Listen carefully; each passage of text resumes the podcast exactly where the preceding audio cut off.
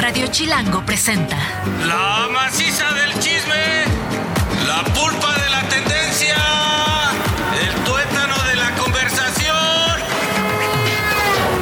Jan Duverger y Pilinga 2 llegaron para preguntar ¿De qué hablas, Chilango? Mira, ricos, tamales, oaxaqueños. ¿De qué hablas? Avance, caballero, Ay, ay, señoras y señores, bienvenidos a este viernes rico aquí en De qué hablas Chilango. Yo soy Jan Duverger, estoy harto feliz de estar con ustedes y estoy harto feliz porque es viernes, harto feliz porque es un día especial. Al ratito les voy a contar por qué. Pero también harto feliz de que estoy con Pilinga 2. ¿Cómo está mi Jan? Pilinga? Todo bien, te extrañamos ayer, la verdad. Yo sé, los venía escuchando con Poli. Amo a Poli, lo puedo decir ahorita que no Sí, está. sí, sí. Pero también cuando esté, ¿eh? se lo puedes decir y se va a sentir muy feliz de Ah. que sea amada por ti, Jan Es, Duverger. es una chava profundamente talentosa y simpática. Este, y pues nada, es parte ya del equipo de, de qué Hoy no es el paro, pero sí te extrañamos, sobre todo para el momento importante de este programa, o por lo menos la apertura, el chismecito. El chisme. No tenía con quién comentar. pues vámonos con el chismecito rápidamente. Toda historia tiene dos versiones o tres, contando la nuestra. Hoy hay chismecito. ¿De qué hablas, Chilango? Primer chismecito. Chismecito número uno. El día de ayer en Miami se, dio a- se llevó a cabo la primera premiación de Rolling Stone en español. Es una revista que todos conocemos, pero sobre todo la primera vez que premian cosas del mundo latino, en exclusiva del mundo latino. Y digo del mundo porque no solamente es música, como uno pensaría al escuchar el nombre Rolling Stone, sino también hay categorías en las que se premió cine. Te digo algunas, por ejemplo, Venga. álbum del año, artista del año, canción del año, eso en cuanto a música. En cuanto al cine, por ejemplo, la serie del año, la actuación también del año y la dirección del año. Te voy a decir quiénes fueron los grandes ganadores de la noche. A ver. Este, si nos vamos a álbum del, del año, no sé si ya escuchaste de todas las flores de Natalia Lafourcade. Yo justamente cuando vi que le ganó, dije, ah, no le he puesto tanta atención. Sé que existe, pero no lo he escuchado todo. Está buenísimo. ¿Sabes qué? Yo también me voy a dar a la tarea en próximos días, que ya al, al ratito les platicaré por qué voy a tener tiempo y de sobra, bendito Dios. Pero bueno, este, Natalia es, es yo creo que soy de los de los artistas que más admiro es Natalia Lafourcade. Igual. No solamente por la calidad de, de su música, de ella como, de ella como músico este, Ajá. y demás, sino también... em, ay, perdón, me desconcentré porque me hablaron de la cabina y casi me revientan No, la el parte te como Luis de- Miguel. Sí, sí, sí, nada más ¿Dice algo soy mal? como que ladra el güey, en lugar de decir ladra.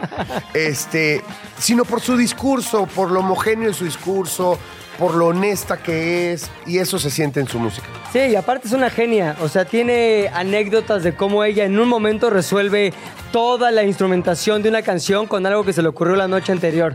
O sea, Natalia muy bien. Ella es el álbum del año, artista del año, también Natalia Lafourcade, obviamente. Y canción del año es una colaboración de Bizarrap. Ubicas a Bizarrap, ¿no? Este que hizo Perfecto, tan el famoso. argentino, el argentino, sí. Exactamente, con, con Shakira. Pues en esta ocasión lo hizo con Villano Antillano. Este, en su colaboración, la canción se llama Composición. Como siempre sabes, le pone un, nombre nada más. Composición, número tal. Este, este fue la, la canción del año. Mientras que en cine, la serie del año fue El amor después del amor. ¿La viste? La historia de Fito Páez. No, pero también me la llevo de tarea. Llévatela, te lo juro, está buenísima. Sale Fito Páez, Charlie García, el. Flaco Espineta, todos representados ahí. Y te das cuenta cómo las canciones más icónicas de Fito e incluso de Sí. Charlie García están puestas ahí con una historia detrás. La, la serie, se la recuerdo, se llama El amor después del amor, que es argentina. Y también de Argentina, la actuación del año de Ricardo Darín. ¿Viste la película de Argentina 1985? No. Otra cosa que te tienes que llevar, ahorita nos dirás a dónde, pero buenísima. Habla de un momento muy específico de la historia de la, de la Argentina, justo después de que acabó la, dictadura militar y todo lo que lleva o conlleva el que un pueblo se vuelva a unir, hay que enjuiciar a aquellos que deben ser enjuiciados y 1985, o mejor, Argentina 1985 habla precisamente de esto, protagonizada por Ricardo Darín, actuación del año en los premios Rolling Stone en español. Al parecer llegaron para quedarse y, y están ocupando un espacio necesario en el arte latinoamericano, así que bienvenidos los premios Rolling Stone en español. En español, invítenos. Chismecito 2. No tengo idea por qué me haya tocado esta nota, pero ¿qué creen? Acaban de inventarse la Calix Coca. Usted dirá, ¿qué es eso? Pues eso es una vacuna contra la adicción a la cocaína, que busca bloquear la sensación gratificante que provoca esta droga. Esta fue desarrollada en Brasil, Ajá. muy interesante. La cocaína es una droga estimulante muy adictiva que se obtiene de la hoja de la planta de coca, evidentemente. Hay mucho, sobre todo en ciertas, ciertos lugares en Sudamérica, hay mucha controversia porque, por ejemplo, en Bolivia se utiliza mucho el té de coca para el tema de las ciudades que están en Sí. la altura y que te abre un po- es como un broncodilatador y que te ayuda a respirar mucho mejor. Entonces hay, hay quien dice que tiene uso médico, bla, bla, bla, pero evidentemente ya el procesamiento que tiene la cocaína como tal, como la conocemos, como, como en, en polvo blanco Ajá. y tal, tiene otras sustancias profundamente tóxicas. Este, y quiero dar un dato que tengo por aquí, dame un segundito, te lo voy a y dar. te cuento algo mientras encuentras el dato. Realmente lo que hace la cocaína es que se mete con el sistema de recompensa de la dopamina. La Exacto. dopamina es un neurotransmisor que va de una a otra de las este, células en el cerebro. Y cuando te metes coca, esa coca fea, tóxica, se queda pegado a ese neutro- neurotransmisor ahí. Exacto, es, es como que le pones así todo el tiempo un clic, clic, clic al botoncito que te da alegría. Y ahí estás. Al botoncito de la alegría y le estás clic, clic, clic, clic. Nada más que les digo una cosa, el precio es carísimo.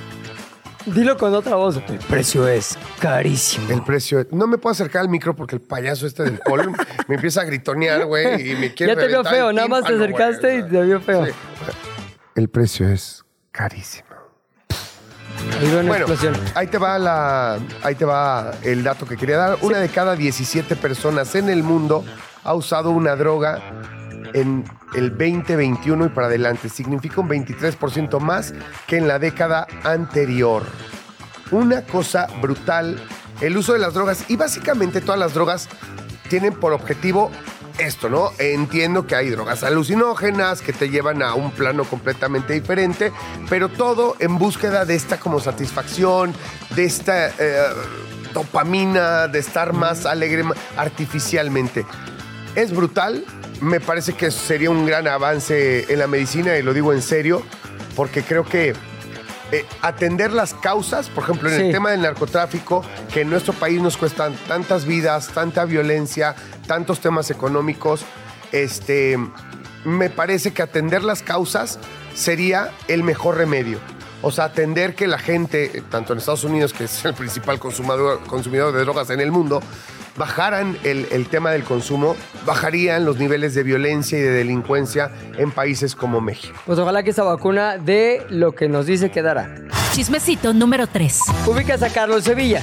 Claro que sí. Carol Sevilla es famosa por estar en series, por ser cantante, pero también por ser muy activa en sus redes sociales y sobre todo siempre dispuesta a ayudar en causas que lo valen, que valen la pena. La causa de esta semana de Carol Sevilla es las arañas, los parquímetros y las arañas. ¿Ubicas cuando se te va la Sí, onda con el sí, sí, parquímetro sí. y te pone la araña? Me ha sucedido, me ha sucedido. Pero tampoco es gran problema, o sea, es, me parece que es una medida de orden en ciertas zonas de la ciudad que no me parecen mal. Ajá. Ahí te va lo que yo pienso. Sí. Y luego esta medida de orden, habría que entender para qué utilizan esos recursos. Pero bueno, a mí cuando se me pasó, pues fui a, a una tienda de, de conveniencia, pagué la multa y en 20 minutos, 30 minutos arreglé el problema. Ahora, ¿qué harías si sientes que no está siendo justo el pago? Es decir, ah, yo pagué hasta las 2 de la tarde, son la 1.54, todavía estaba cubierto, pero ya tengo la araña. Eso fue lo que le pasó a Carol Sevilla, por lo que dijo, ¿qué puedo hacer desde donde estoy parada? Únicamente hacer una historia en la que ella se súper quejó, que no era justo que le hubieran puesto la araña, y dijo, yo no voy a pagar la, la multa, es una denuncia, más bien es una multa injusta, y no me importa, no la voy a pagar, que la pague su abuela. ¿Su abuela de quién no sé? Pero Exacto. que la pague su abuela. Y así que se hizo famosa porque ese video ahorita, famosa la denuncia, no Carlos Sevilla ya era famosa, sino la denuncia porque ese video estaba circulando a todos lados y hay opiniones divididas. ¿Debería o no Carol pagar, haber pagado la multa? La acabó pagando, o sea, la abuela que pagó fue la de Carol, yo creo, porque sí la acabó pagando ella. Pero es injusta o justa la denuncia que hizo el artista. Lo que pasa es que a qué, a qué le crees más tú. O sea, porque es un tema de palabra contra palabra, ¿no? El sistema. Sí. Quien puso la araña habrá checado el sistema y dirá, perdón, en mi sistema apareció que esta placa, que este auto ya no tenía el, el- el- el- el tiempo. Sí. ¿Me entiendes? Entonces creerle a Carol y pensar que ella no cometió un error, porque, puede, porque es humano. Y puedes cometer un error. Pues la verdad, ahorita vamos a ver qué sigue con esto. Dice que va a ser una denuncia aún más formal y que va a llevar el caso a donde se pueda. Por lo pronto empezó por sus redes sociales. No, mira, nada más Sí. voy a terminar con esto. Me parece que gente que tiene altos niveles de influencia debería utilizarlo para movimientos más importantes que un movimiento contra las arañas. El movimiento araña. o el movimiento araña de los parquímetros.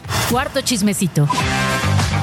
El ingeniero Slim, que es uno de los hombres más ricos del mundo y por supuesto el más rico de México desde hace muchísimos años, propone en una declaración jornadas laborales de 12 horas en lugar de 8 horas por 3 días.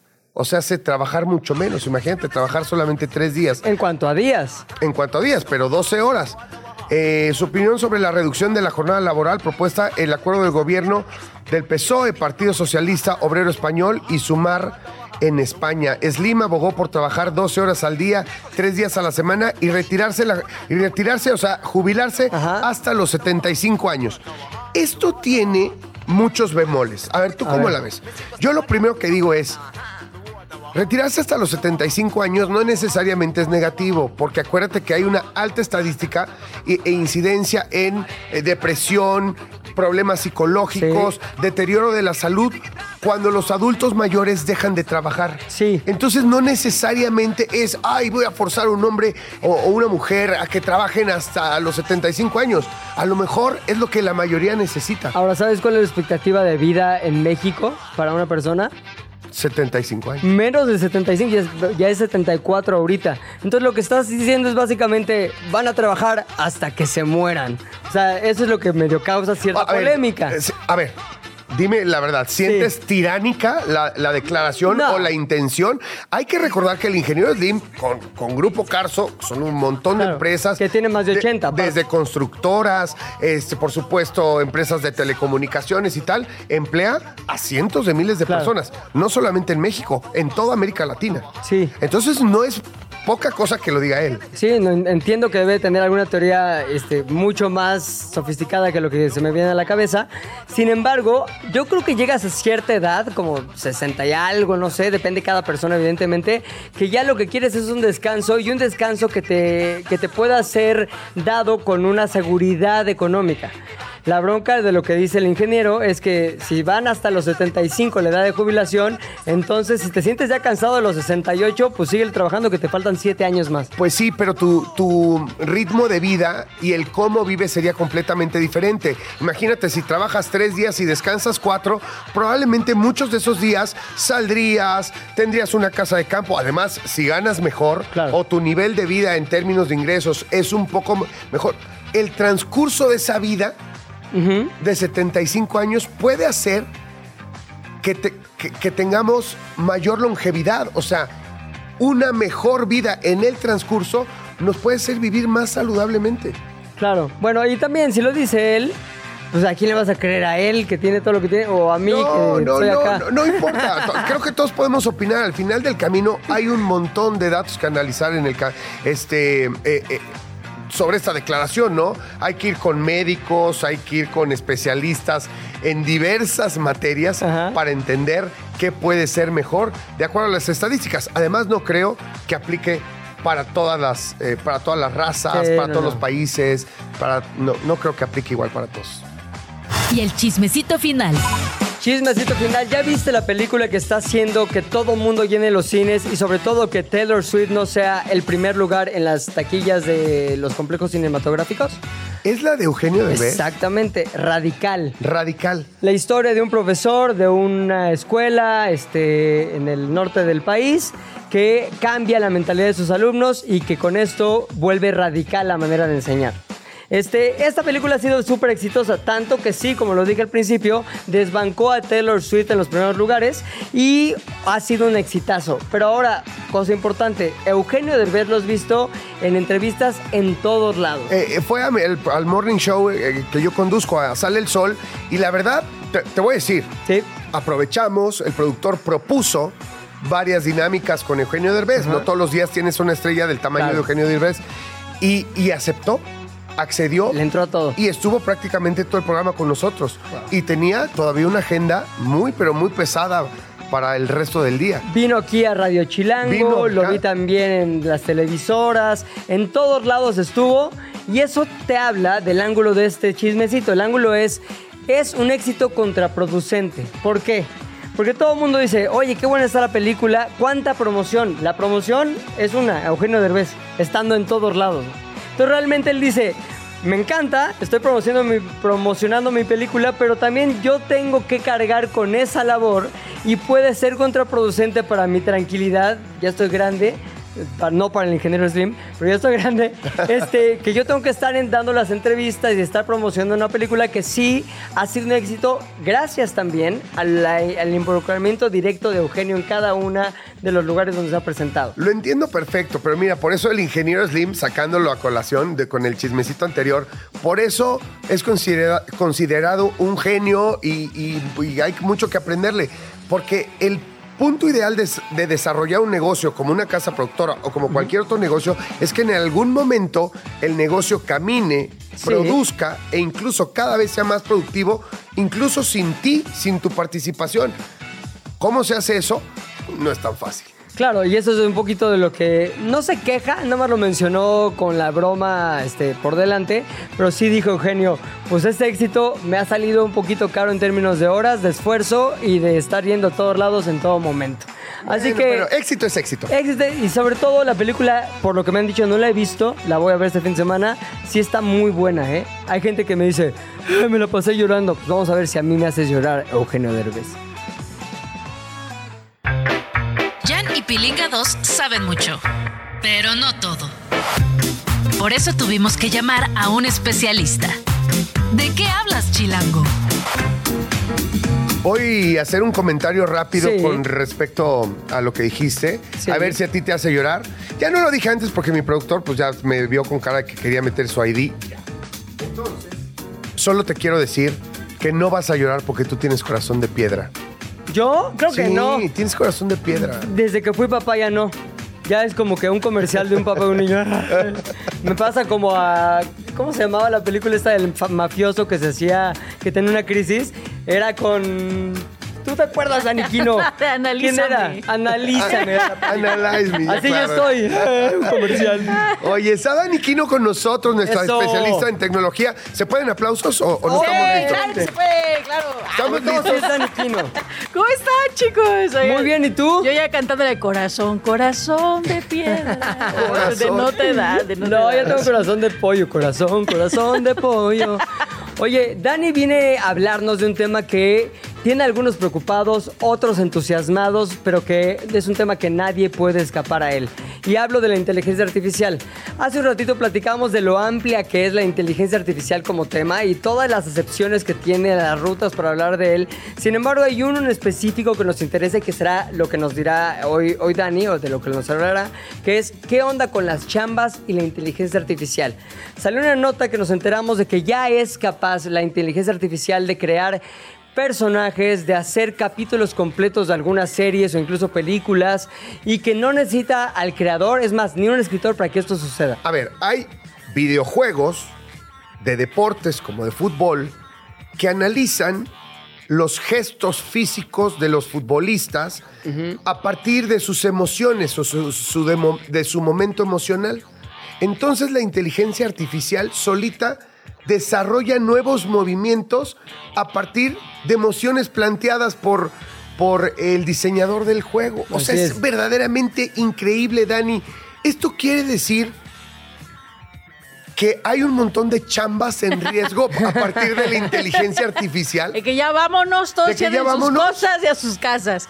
No, mira, primero digo gracias por el espacio, qué bueno que estamos aquí para platicar del tema. Creo que primero hay que dejar claro tres términos diferentes, ¿no? Sí. El primero es inteligencia artificial, que así como las mamás a todo mundo le dicen Gokus, de ay, el Goku güero, el Goku pelirrojo, así todo el mundo le decimos inteligencia artificial a todo. Hay diferentes términos. La inteligencia artificial es este sistema computacional, o sea, este programa que resuelve problemas, pero únicamente con base en lo que el creador le pone. O sea, es como cuando tu mamá te enseña que las quesadillas se hacen en el comal. Tú esa es la información que tienes. Después viene el término de machine learning. Esta es una capacidad o un, pues sí, como un extra que le pone ¿no? a la inteligencia artificial para que vaya aprendiendo de acuerdo a los estímulos que va recibiendo con el tiempo. Es un poco como en la película del quinto elemento, cuando ponen al hilo a ver la tele. Y entonces ella ya con todo lo que ve empieza a aprender. Ah, claro. Y es, por ejemplo, con el ejemplo de las quesadillas, es cuando tú estás preparando tus quesadillas en el comal y de repente ves que le pusiste mucho, mucha lumbre y se te quema, o tú te quemas la mano y dices mejor con la espátula, ¿no? Porque ya te da miedo. Ese es el machine learning. Y después hay otra parte que es el deep learning.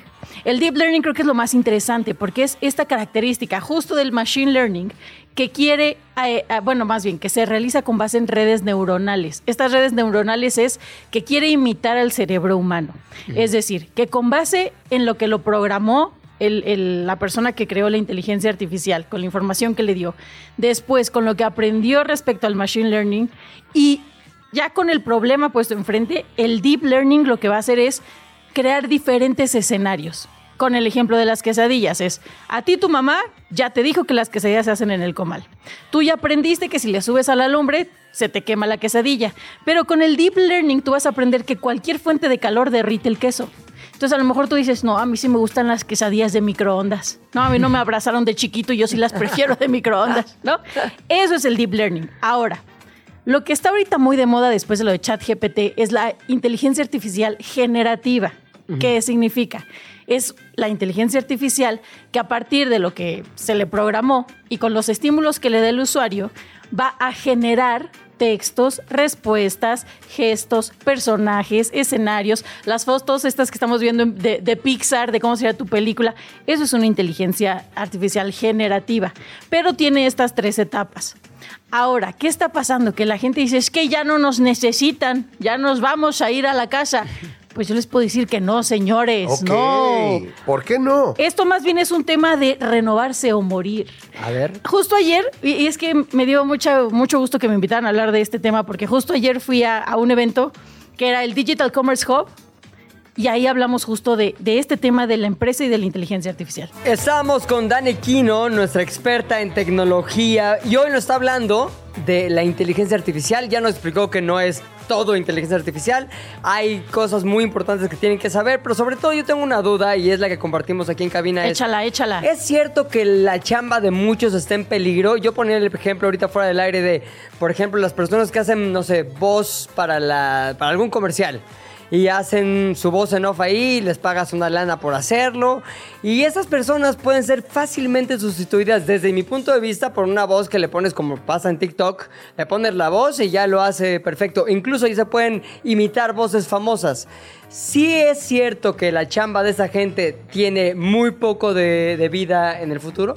Ahí te va, mira, te- eh, como les comentaba antes del corte, ayer me fui a un evento que justo estaba reuniendo a grandes titanes de la tecnología como NTT Data, Cisco, eh, Amazon Web Services, y ellos platicaban justo de la inteligencia artificial en Latinoamérica. Entonces aquí quisiera citar un poquito las palabras que nos dijo Mario Chao, que es el CEO de NTT Data aquí en México. Y justo le hicieron esa pregunta, ¿no? Sí. De qué tanto corren peligro los empleos, eh, hablando no nada más en empresas, sino en creatividad y en todos los otros sectores. Y él decía, ok, estamos, estamos de acuerdo que la inteligencia artificial se va a utilizar primero para eh, todos estos empleos que son como muy, eh, eh, muy rutinarios, ¿no? Sí. Que las tareas son muy rutinarias. talacheras. Ajá. Y los que pongan en riesgo a la vida humana. O sea, eso sí. Pero más bien, en lugar de que la inteligencia artificial venga a desplazarnos, nos va a venir a desplazar una persona que sepa utilizar esa inteligencia artificial. O sea, tú como locutor, no es como que vayas a perder la chamba, más bien, o sea, es de, ay, ya la inteligencia artificial me ganó la chamba. No, te la ganó una persona que supo utilizar esa inteligencia artificial para hacer tu chamba.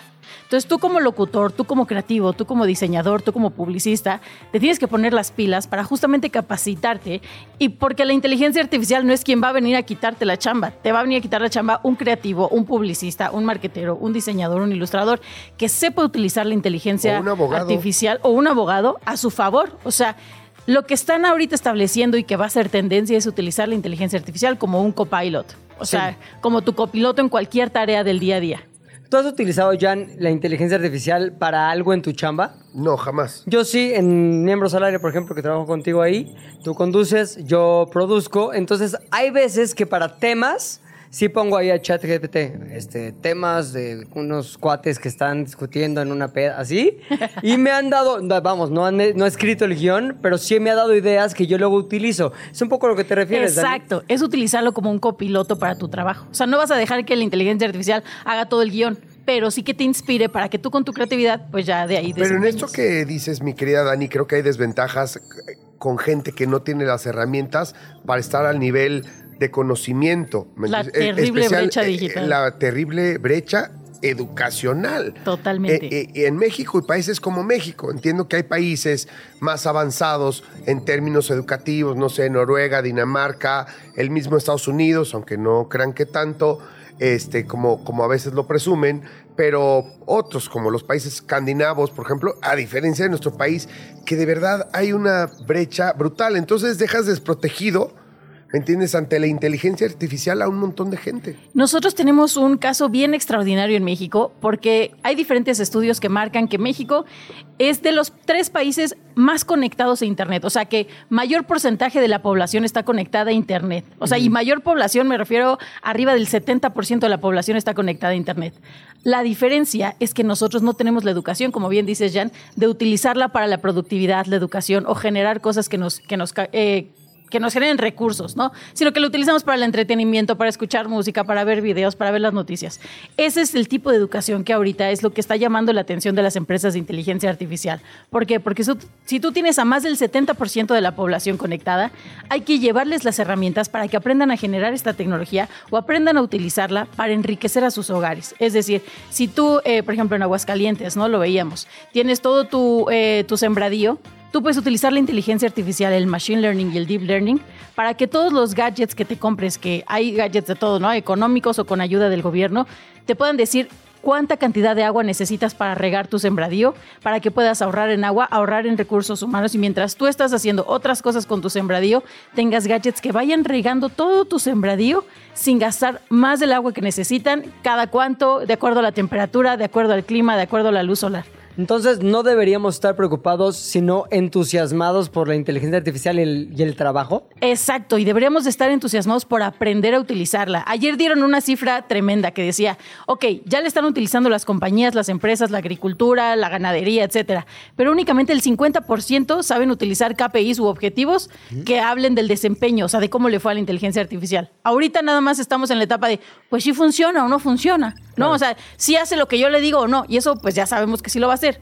Más bien ahora es que cada área de cada empresa o de cada eh, área rural aprendan a decir, yo quiero que la inteligencia artificial haga esto para yo obtener estos resultados. Y esa capacitación depende de los líderes de las empresas que se informen con su equipo de informática, qué es lo que hace su inteligencia artificial, para de ahí ya dirigir los objetivos hacia el área de negocio. Yo, yo sí creo que tiene que haber un marco moral que se tiene que discutir muy seriamente, y quiero insistir, en un país como México, porque todo lo que me dices, Dani, me sigue remitiendo a, a- gente que tiene muy avanzados conocimientos en diferentes ramas. O sea, eh, ahorita dijiste KPIs, que es Key Performance Indicators. Perdóname, pregúntale a la mayoría de este Claro. país si saben lo que es la expresión KPIs. Y en este caso, utilizando el ejemplo que puso Pilinga 2, es como si nos ponemos a estudiar en esos programas de miembros al aire en los que tú pusiste temas sacados por el chat eh, GPT, qué rating hubo a partir de la utilización Claro. de este contenido Exacto. y entonces qué resultados hubo. Exacto. Y si los resultados son mejores eh, que, que en otros programas en los que no utilizaste la inteligencia artificial para, para gestionar conflictos, ¿me entiendes? O, o- o guiones, eh, entonces lo usas o no lo usas. Es que ahí viene lo que dice Dani. El performance humano, que es el de ustedes conductores, es lo que hace la diferencia. El tema pudo haber estado ahí y estaba muy bien y un montón de oportunidades derivadas de ahí. No, pero si sí puedes. no lo pero, hacían pero- bien, pero también puedes. pe- sí, pero también puedes. la hacer- culpa, es que no fue tu tema, es que Por fue eso. como lo condujiste. Pero también puedes utilizar la inteligencia artificial para, para decirme qué decir. Sí, pero ya qué chiste. O sea, aquí en, en el la cuestión del Exacto. programa en específico, el que le pone la sal eres tú y tus compañeros del programa. Exacto, que es justamente utilizar la inteligencia artificial como el copiloto para tus tareas del día a día. Ahora, creo que eh, lo que yo rescataría, lo que mencionaste, Jan, es justo esta parte de la ética del uso de la inteligencia artificial, ¿no? ¿Por qué? Porque rezando al ejemplo de las quesadillas, y lo platicamos ahorita fuera del aire, es, pues sí, qué padre que tú aprendas a hacer quesadillas en un comal, pero ¿qué pasa con la gente que no tiene acceso al comal, ¿no? En, Claro. este, en este tema es qué pasa con la gente que no tiene acceso a, a- a herramientas tecnológicas para poder utilizarla ahí a su favor. Ahí es donde entran las grandes compañías y los gobiernos para incentivar programas educativos. Lo que estamos viendo ahora en, en este como esta, eh, ¿cómo se podría decir? En esta evolución de las carreras STEM, las carreras STEM son todas estas carreras que van destinadas a las ciencias, ¿no? Eh, ingeniería, mecatrónica, eh, ciencias de aeroespaciales, etcétera. Lo que estamos viendo de la evolución de estas carreras es que ya, por ejemplo, el plan de estudios universitario ya no existe. O sea, tú te metes a la ingeniería que quieras estudiar y el plan de estudios se va generando de acuerdo a lo que va saliendo y de acuerdo a las herramientas que se vayan teniendo a la mano. Ahora, si tú ya estudiaste una carrera STEM, hay universidades y hay otro tipo de instituciones que te permiten extender ese plan de estudios o esa capacitación de manera modular, o sea, en módulos de tres meses o seis meses. ¿Y qué pasa? Que esto es lo que quieren llevar los gobiernos a estas áreas donde no se tiene una educación primaria, donde no se tiene una educación secundaria, para que a lo mejor pues no es necesario que tú, tú estudies cómo fue la Revolución Mexicana, ¿no? Tú lo que necesitas es saber cómo utilizar un dron para que evalúe tu, tu sembradío y sepas cuándo regarlo están llevando estos módulos que duran tres meses o seis meses a estas áreas rurales para capacitarlos y darles estas herramientas. Ahora, un poco diciendo lo que, más bien abodando lo que tú decías, Jan. Esto bajado a las personas que van ahorita en su coche escuchando de qué hablas, ¿cómo le pueden entrar? Porque saben de ChatGPT, a lo mejor por oídas, y a lo mejor una vez se metieron a decir, dime chistes de Polo Polo, pero ¿me explico? Sí, Puede claro. pasar eso. ¿Cómo podemos, como personas comunes y corrientes, entrarle o por qué puerta entrarle a la inteligencia artificial a que nos ayude en nuestra vida, no importa a qué nos dedicamos? Mira, lo primero que tienes que hacer es perder el miedo a todo lo que te puedas encontrar, porque te encuentras cada cosa. Digo, ahorita está súper sonada la noticia de las imágenes de inteligencia artificial eh, subidas de tono o para adultos, generada a partir de fotografías. A mí me las han hecho y yo digo, ay, ojalá y la gente piense que sí me veo así. yo las dejo, me dicen, denúncialas. No, ¿por qué? Ojalá sí piensen que tengo ese six-pack, mira, está padrísimo. Pero lo que sí es muy interesante es primero saber ¿Qué, qué aplicaciones existen hoy en día, no? Están las de las fotos, están las de los personajes de los videojuegos, está la huelga en Hollywood, ¿no? Por Sí. los actores y los eh, escritores, que también la inteligencia artificial es lo que los tiene detenidos porque ellos no dieron eh, su permiso para que los utilizaran, etcétera. Entonces, primero es informarnos qué hay ahorita de información sobre inteligencia artificial. De ahí hay que ponernos un objetivo de para qué la queremos usar. Ah, yo la quiero usar para cocinar cosas más chidas en mi casa. Yo la quiero usar para, ahora sí, para la chamba. Y encontrar herramientas o curiosear en herramientas gratuitas, porque hay miles de herramientas gratuitas, que le vayan dando al clavo de lo que tú necesitas, de la manera en que tú lo necesitas, porque también hay herramientas, y ojo, es, también está en el tema ético, pero también legal. Hay herramientas de inteligencia artificial que están ya eh, un poquito propasando la línea de la propiedad intelectual. Exacto. Entonces, es checar en foros cuáles herramientas de inteligencia artificial no pasan estos límites de la propiedad intelectual y empezar a curiosear y a picarle y a meterle información y a, y a casarnos con una, por lo menos unas, un par de semanas, para ver qué tan bien nos fue. Como con los asistentes virtuales, a ver cuál te gustaba más. Si el de Alexa, si el de Google, si la Siri, así es lo mismo. En- para los que estamos en la primera infancia de la inteligencia artificial, dime tres herramientas que está buena para empezar a curiosear y, y jugar con ellas. Creo que sí, por ejemplo, ChatGPT es una muy buena opción. Porque Pero te la habla pa- es que veo que hay dos, ¿no? Como que una gratis, otra pagada. o sea, La que tú quieras. ¿Qué diferencia hay? Es nada más qué tan actualizada está la base de Ah, datos. Porque ChatGPT trabaja con base de datos que le metieron, así como, eh, como a Lilo en el quinto elemento. Ahí nada más le pusieron videos antes de 1998. así, al, hay un ChatGPT gratuito que únicamente tiene información, me parece que es antes de 2014. Entonces, Ya no te va a arrojar información de cosas que hayan pasado después de ese año. Entonces, primero hay que ver qué tan actualizada está esa tecnología. Pero si le quieres entrar, éntrale por ahí. Otro tipo de, de, eh, inteligencias artificiales ya vienen en los, for- en los programas que utilizamos en el día a día. Yo ahorita estoy utilizando la del programa que es como un Excel, pero de Google Drive. Ajá. Ok. ¿no? Que es el de, me parece que Page se llama, no me acuerdo cómo Sí. se llama. El Excel, ahí ya te sale, ¿qué necesitas? Y tú lo vas escribiendo. Necesito una plantilla para tener un reporte de mis gastos, ver cuáles egresos son en comida y ver cómo puedo ahorrar mes a mes en repartidores Ay, de no. comida. Yo, yo me comprometo a usar esa. Sí. Ese está para, tra- increíble. para ¿Cómo se traerles mi experiencia. Ese está increíble. En Google Drive, Google Drive. Ajá, puedes utilizar el que es de Word, el que es de Excel y el que es de PowerPoint. Esos eran los nombres en mis tiempos.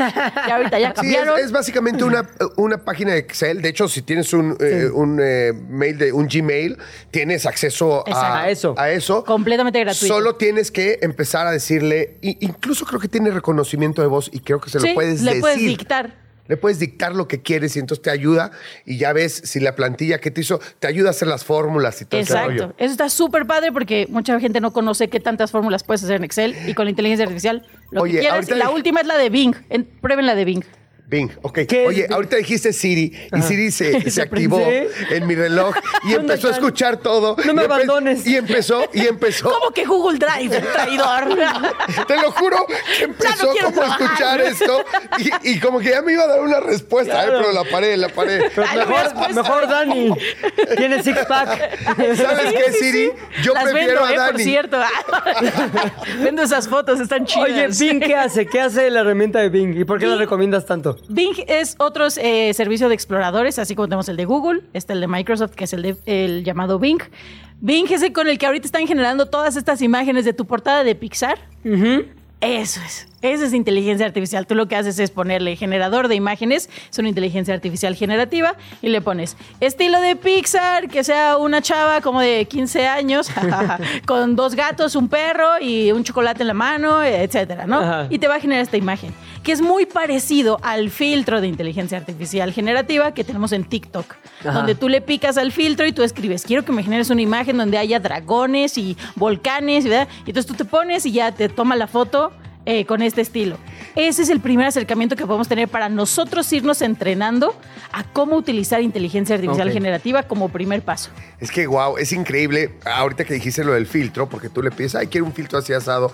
Hace nada, todavía nos parecía muy avanzado Ajá. que había gente que ponía filtros y los trepaba. Claro. Y decías, ¿cómo? ¿Puedo agarrar un filtro de quien sea y poner una imagen mía? Y en- ahora ya el filtro es la cosa más vieja. Ahora resulta que hay Exacto. una inteligencia artificial que te genera cualquier filtro que se te ocurra. Y que ojo, este es el primer paso. O sea, esto es únicamente, como dices, para quienes estamos en pañales, entender cómo nosotros aplicamos estas herramientas. Es como la primera vez que usábamos Google. Te ¿no? quiero Que corregir, poníamos- te quiero corregir. Tú no estás en pañales. No, tú, sí, yo tú también. ya estás en teenager. Nosotros, Sí, nosotros Yo, estamos yo estoy en, pañales. paños menores, de acuerdo a la inteligencia artificial. En lencería. Yo estoy en Tú ya lencería estás en lencería. De satín. No, pero- Ay, de Victoria's Secret. Sí, de la cara, de la cara, chavos. No, pero no sé si ustedes se acuerdan cuando nuestras tías empezaron a usar Google que ponían, hola Google, quisiera saber que me puedas recomendar una receta. Y ahorita la tía ya nada más es receta pollo mole, ¿no? Pum, ya. Eso hago. es lo que tenemos que empezar a hacer nosotros con la inteligencia artificial. Saber cómo comunicarnos con ella para que una vez que ya aprendamos este lenguaje entre la inteligencia artificial y nosotros, ya la podamos aplicar ahora sí a nuestras áreas de trabajo de una manera mucho más precisa, eficiente y rápida. Y ética sobre todo. Wow. Es picarle, ¿no? Porque finalmente luego nos da flojera picarle. O sea, hay tanto y tantas posibilidades que dices, sí, yo sé que se puede hacer eso, pero ay, está demasiado. eh". Sí, ¿Cuáles son los consejos que ayudarían a que la gente que nos escucha no le, le pierda más que el miedo, la flojera a entrarle a eso? ¿Qué dirías que deberías hacer? En lugar de estar buscando cosas como las buscábamos antes, Sí. usemos una inteligencia artificial generativa para buscarlas, porque eso nos va a ayudar a que luego curiosemos más. O sea, yo empecé con ChatGPT preguntándole, oye, ayer soñé que se me caía el diente, ¿qué, qué significa? Y entonces la inteligencia artificial me decía, significa que estás nerviosa por una presentación importante. Y yo, wow. Y ahora ya lo utilizo como, oye, tengo que armar tres reportes en Excel con estas eh, situaciones. ¿Cuál es la mejor manera de hacerlo? Ah, con estas columnas y estas barras. de verdad. O sea, está parte de romper la barrera de comunicarnos con la inteligencia artificial es la primera. ¿Por qué? Porque de ahí ya vamos a ir entendiendo cómo es que las grandes compañías lo usan, por ejemplo, en Amazon, ¿no? Que Amazon usó su tienda de Just, Just Walk Out, creo que se llama.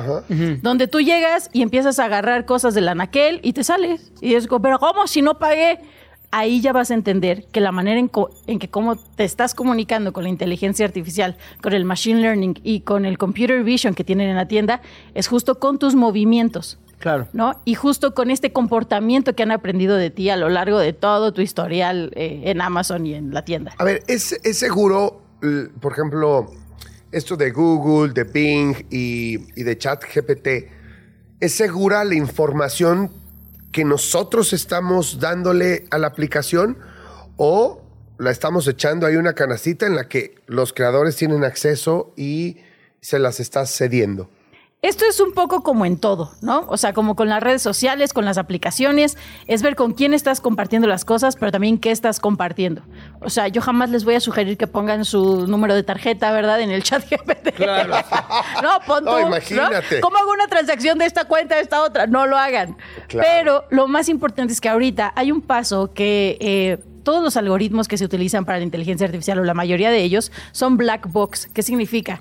Que la manera en cómo funcionan y la información que manejan está oculta para que ellos funcionen ya, pues ahora sí que cuando los echen a andar. Ahora, ¿existe la posibilidad de que esa información se obtenga para otros fines? Sí, sí existe, como en Ok. todo. Todo lo que compartes en Facebook, Instagram, Twitter, etcétera, o incluso tu comportamiento en Spotify, o tus rutas en Google Maps, o todo lo que tú tienes en tu celular, cómo te comportas en tu celular y las fallas que tiene tu celular que se mandan a la compañía, todo eso son datos. Entonces, nada más tengamos mucho cuidado de manera consciente de qué es lo que estamos nosotros poniendo. O sea, no vas a poner, quiero hacer una, eh, una tabla de Excel para Radio Chilango, donde estén este... info-". No, va a decir, manéjalo de manera general. Por eso les Claro. digo que la manera en que nos comunicamos es la más importante. Oye, y también hay que, hay que tener cuidado con la información que recibimos de vuelta, ¿no? Por ejemplo, yo puse, puse ahorita en chat GPT, ¿quién es Jean Duverger? Es un actor, comediante y presentador dominicano. Es conocido por su participación en programas de televisión y películas en República Dominicana. ¿A ¿Tienes poco un, sí? ¿Tienes un, este, güey ¿A que se llama sí? igual? Pues mira, puede ser porque Jan es Juan. Ajá. O sea, es un nombre muy común en francés solamente. Y Jean Duverger como tal, pues República Dominicana hay que recordar que es una, isla, es una isla que comparte República Dominicana y Haití. Claro. Mi padre era de Haití, así que el nombre es muy haitiano, Jean Duverger. Venga, toda la explicación para decirte, sí, sí es posible que tenga Es yo un pos- Es homónimo. muy posible. Bueno, Pero déjame mira. contestarte tipo chat GPT con, to- con- con todo un contexto histórico, ¿no? Ahora, corregí pero diciendo, en México, y ya me dice, es un comediante y presentador mexicano conocido por su participación en programas de comedia y entretenimiento en México. Y ya después habla de tu estilo y de lo guapo que eres. Ah, Oye, eh, pues ya bastante, ya me gustó la inteligencia gustó. artificial. Me dijo guapo y comediante, dos cosas que creo no soy, pero bueno. Pero eso es lo que sabe el internet de ti. Claro, y, eh, y usemos la inteligencia artificial para aprender a hacer cosas. O sea, no la dejemos como un buscador, porque quién es Jan lo podemos buscar en Google o en Bing, ¿no? Exacto. ¿Qué es? Pero preguntémosle a la inteligencia artificial cosas más complejas. O sea, Sí. vayámonos con cómo puedo hacer para tener un plan de alimentación si tengo eh, resistencia a la insulina y fibromialgia. Te va a dar un plan de alimentación y eso tú ya lo consultas con tu médico. Oye, yo traigo esto y el médico te va a decir, esto sí, esto sí, tal vez esto no te aplica por tus niveles de colesterol, pero lo demás sí. Y como dices, siempre tener este ojo crítico a la información que recibimos. Sí. Es como con Wikipedia. Tú puedes leerlo, pero no sabes quién le metió mano a ese artículo. Entonces, siempre hacer el double check o el triple check de lo que estamos leyendo para asegurarnos de que esa información sea correcta. Pero sí es una primera aproximación bastante buena. Bueno, pues double check le acabamos de hacer a la inteligencia artificial trayéndote a ti, Dani Quino, porque Eso, nos diste Dani. una verdadera cátedra. Gracias. Muchas gracias, Dani. Y pronto, su propia inteligencia artificial, Dani Bot. Claro, Imagínate, imagínate que tenga su propia aplicación. Yo traigo aquí colgada mi inteligencia artificial favorita, es Baymax. No sé si vieron la película. Sí, de claro. Es- o sea, es médica, es una inteligencia artificial médica. Yo lo ocupo diario. ¿Cómo te sientes hoy? Que aprenda. "Mm, moviste la cabeza, te sientes enojada, ven, te abrazo. Claro, claro que sí. Buenísimo. gracias. gracias, Dani. La semana ya terminó y lo único que nos dejó fue este pinche rap. Termina el rap de la semana ha llegado. Como saben, todos los viernes, y si no lo saben, se los voy comentando, todos los viernes tenemos a el oso hombre, quien hace un recuento de las notas más importantes, los chismositos más atractivos para que todo eso lo convierta en un rap. Es como un chat GPT, decir, un chat Gepetto, pinochado. Gepetto pareces tú, un- güey. Un chat GPT, pero del rap, el rap de la semana. ¡Qué show! ¿Cómo estás, oso hombre? Todo bien, todo muy bien. Estoy empezando a... Estaba aquí escuchando la plática y dije, soy un tonto. Estoy gastando por lo menos seis horas de mi viernes para poder hacer el, eh, el rap. Oye, y Ya nada de más mis neuronas, que tienes que conservarlas. O sea, podrías no estar utilizándolas. Trato de conservarlas en alcohol. Eh, Me ha servido bastante bien. Pero ya entendí que Somos ya- lo mismo. Nada más voy a poner, siguiendo los consejos, eh, voy a poner el querido ChatGPT, este, salgo en Radio Chilango, necesito que te armes un rap, eh, métete estos temas. Y ya nada más, y por favor, lo que acabe se lo manda, lo, lo que resulte se lo mandas al Paul. Y ya, es lo único que, es lo único que voy a poner. O sea, no, no vas a, to- a tomarte el tiempo ni de mandárselo tú a Paul. si falta, ya sabes, comillas, acentos, hay algunas palabras. Oye, ¿qué temas estuvieron vivos en esta semana que termina? ¿Qué fue tu inspiración para el rap de la semana que hoy escucharemos? Fueron tres que me pegaron en lo más profundo del ser. Ajá. Uno de ellos, eh, lo de mi Juan de Dios Pantoja, que seguramente Sí, hombre. sabrán que por ahí parejas rotas, este, hogares, ya sabes. Y Kimberly Loaiza, una, un rumor de infidelidad, pero también, digo, agrego un poquito más como actualizando la información, este, ya sacó nueva canción Mal Hombre, Kimberly Loaiza, entonces todavía crece más la teoría de que solamente fue un movimiento marquetero para ese Pues lanzamiento. fíjate, O- escribe más rápido que yo porque... No, la hizo en chat GPT. Exacto. O sea, se enteró de la infidelidad, le dijo al chat GPT, oye, fíjate que me fue infiel este güey. ¿Qué hago en música para sacarme la espinita del corazón? Aquí está Mal Hombre. Que se Bueno. escuche como de Shakira, porfi. ¿Y qué otro, y qué otro tema? Este, Te latió. mi Gran Premio de México, por supuesto. Ah, Wilbur. El, el- el rap semanal pasado se trató también un poquito de Checo Pérez. Este, ¿por qué no? Mira, es el Gran Premio y ya estamos aquí. Y finalicé con mi querida eh, Kings League de las Américas, Ajá. en la cual debo de confesar, espero después el destino me tape la boca, pero yo no creo en la Kings League de las Américas. Creo que es como la lucha libre. Uy, ¿será del debate? fútbol. Como la casa de los famosos de México. Ah, es que siento que es como juguete. ¿Sabes? O sea, siento que se va, se va a empezar a mover a, a conveniencia eh, del entretenimiento en lugar del deporte. Sí, oye, mi Che- eh, nada más quiero decir rápido, mi Checo Pérez, práctica número uno, Ajá. porque ya ocurrió Ya- hace unos ocurrió. minutos. Tercer lugar, nada mal, Uf. Uf. Uf. A- augura bien esto. Se Vamos va a poner sabroso. Vamos a ver qué pasa, que eso será obviamente materia prima del siguiente rap de la semana, pero ha llegado el momento del lanzamiento mundial del rap de la semana número 2, aquí en ¿De qué hablas? Como Bizarrap. Esa- me encantó, güey.